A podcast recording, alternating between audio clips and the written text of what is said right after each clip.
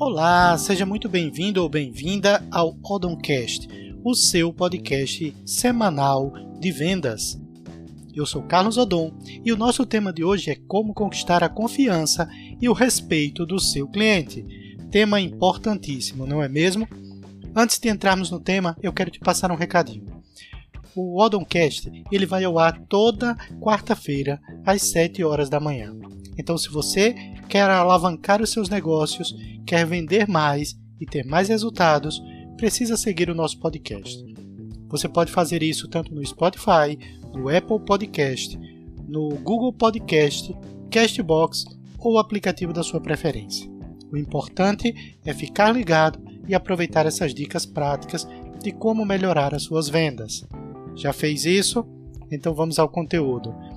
Como conquistar a confiança e o respeito do seu cliente. Faça eles gostarem de você. Essa é a primeira dica. Como faço isso? Seja uma pessoa comunicativa, agradável e alguém que as pessoas sintam prazer de estar na presença dela.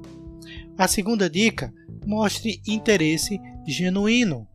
Estamos vivendo uma época em que as pessoas raramente demonstram interesse pelas outras. Concorda comigo? Como é que eu faço para demonstrar interesse? Pare e escute. Escutar alguém é algo que demonstra um interesse genuíno por ela.